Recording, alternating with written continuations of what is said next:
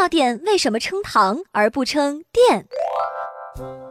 我国一些历史悠久的中药店多以堂相称，诸如同仁堂、济生堂、长春堂等。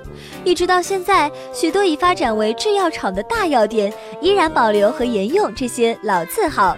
那么，为什么叫堂呢？东汉末年，战争纷乱，疾病流行，给穷苦百姓带来了莫大的灾难。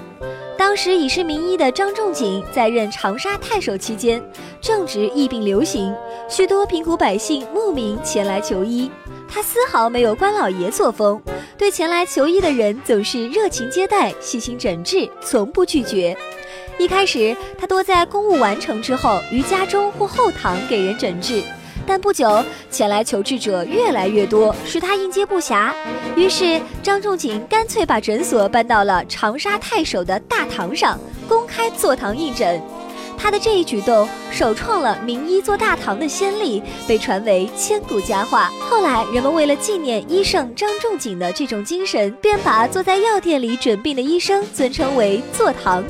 这些医生也把自己开设的药店取名为某某堂药店，这就是中药店称堂的来历。